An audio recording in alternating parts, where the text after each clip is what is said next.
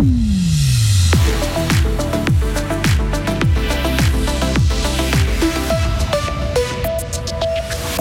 Gauthieron évite une peau de banane jurassienne et glisse à la cinquième place. Les loyers sont toujours plus chers en Suisse. Fribourg s'en sort pas trop mal. Les socialistes rêvent d'une Suisse plus égalitaire, moins chère et plus écologique. C'est leur programme pour les élections fédérales. Un temps couvert, souvent pluvieux, maximum 8 degrés. La météo restera maussade toute la seconde moitié de la semaine. Mercredi 11 janvier 2023. Bien le bonjour Vincent Douce. Bonjour à toutes et à tous. 7 buts et une belle victoire pour Fribourg-Gotteron. Les hockeyeurs fribourgeois ont douté 20 minutes hier soir contre Ajoie. Les Jurassiens menaient 1 à 0 après 20 minutes de jeu.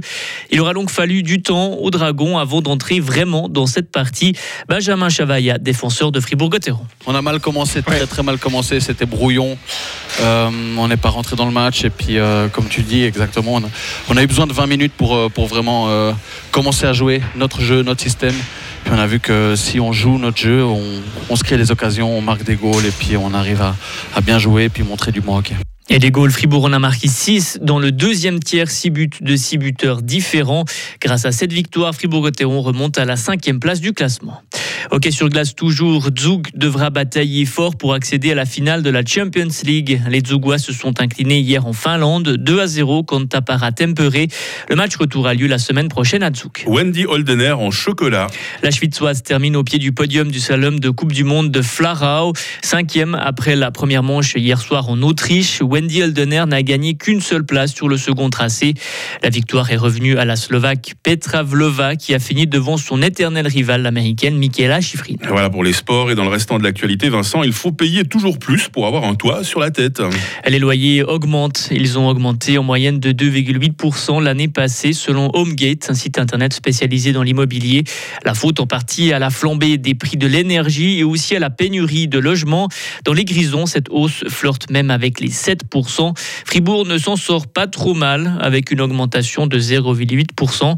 Gilbert Cher, présidente de l'Union suisse des professionnels de l'immobilier, section Fribourg, nous explique pourquoi. Nous avons un taux de vacances dans les villes de Fribourg et Bulle entre 3,5 et 4 c'est un taux de logement vacant qui est élevé. Ça signifie qu'au moment où vous avez beaucoup de logements sur le marché de l'immobilier, beaucoup de logements vacants, s'il y a trop d'appartements sur le marché, vous êtes obligé de, de baisser les prix, voire de les faire stagner, mais en tout cas pas de les augmenter, parce que vous n'arrivez pas à louer les logements s'ils sont trop élevés. Mais bien sûr que vous avez un taux de vacances qui est peut-être moins élevé, je dirais Châtel-Saint-Denis ou Morat par exemple. C'est des régions où les prix ont tendance à être un peu plus élevés parce qu'il y a moins de logements vacants sur le marché. Et dans le canton de Fribourg, 55% des habitants sont des locataires. Pouvoir d'achat, égalité et climat. Le Parti socialiste a lancé hier sa campagne pour les élections fédérales d'octobre. Le PS veut montrer qu'il a un programme progressiste pour la Suisse. Le parti à la rose a deux conseillers fédéraux. Est-ce qu'il va s'appuyer sur la popularité d'Elisabeth Baumschneider et du fribourgeois Alain Berset? On écoute la réponse du coprésident du PS, Cédric Vermouth. Mon expérience montre que les membres du Conseil fédéral ne sont pas très attribués à leur parti, ce qui, je pense d'ailleurs, est une bonne manière de faire pour les institutions. Ça protège le gouvernement d'être trop pris dans les jeux de parti, c'est correct comme ça.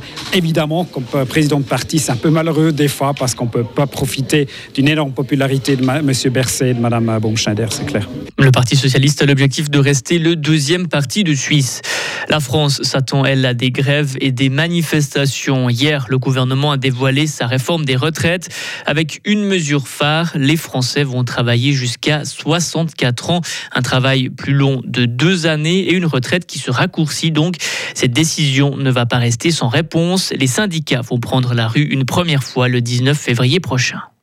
Le Pérou vit, lui, des heures très sombres. La justice péruvienne ouvre une enquête pour génocide contre la présidente du Pérou, Dina Boluarte. On lui reproche la répression dans le sang des manifestations contre le gouvernement. Au moins 40 personnes sont mortes dans cette mobilisation depuis le mois de décembre. Et puis le gratin du cinéma et de la télé est réuni à Los Angeles. Et Steven Spielberg a été récompensé au Golden Globe cette nuit. Le réalisateur américain a remporté le prix du meilleur réalisateur pour son film The Fablemans, un long métrage inspiré par sa propre enfance. Kate Blanchett, elle, gagnait la Golden Globe de la meilleure actrice dans un film dramatique pour son rôle d'Antar. Chez les hommes, c'est Austin Butler qui remporte le prix du meilleur acteur pour son incarnation d'Elvis Presley dans le biopic Elvis. Et enfin, le prix de la meilleure mini-série revient à la deuxième saison de The White Lotus. Oh, vous me faites tellement plaisir, Vincent Douce, en annonçant cette euh, récompense pour The White Lotus. Ah, vous l'avez vu? Ah, moi je l'ai vu sur les bons conseils de Marie Seriani Ouais. d'ailleurs. hein, on, on la remerciera euh, tout à l'heure. Euh, Non, franchement, c'est. J'ai fait pareil, j'ai regardé aussi. Ah, vous avez- Oui, j'ai vu aussi cette, euh, cette Ah. deuxième saison et euh, ouais, c'est très bien. Bon, Très bah, ça bon. nous donnera des sujets de conversation, notamment pour la question du jour hein, dans quelques instants. Merci beaucoup, Vincent. Vous nous informez toutes les 30 minutes. Retrouvez toute l'info sur frappe et frappe.ch.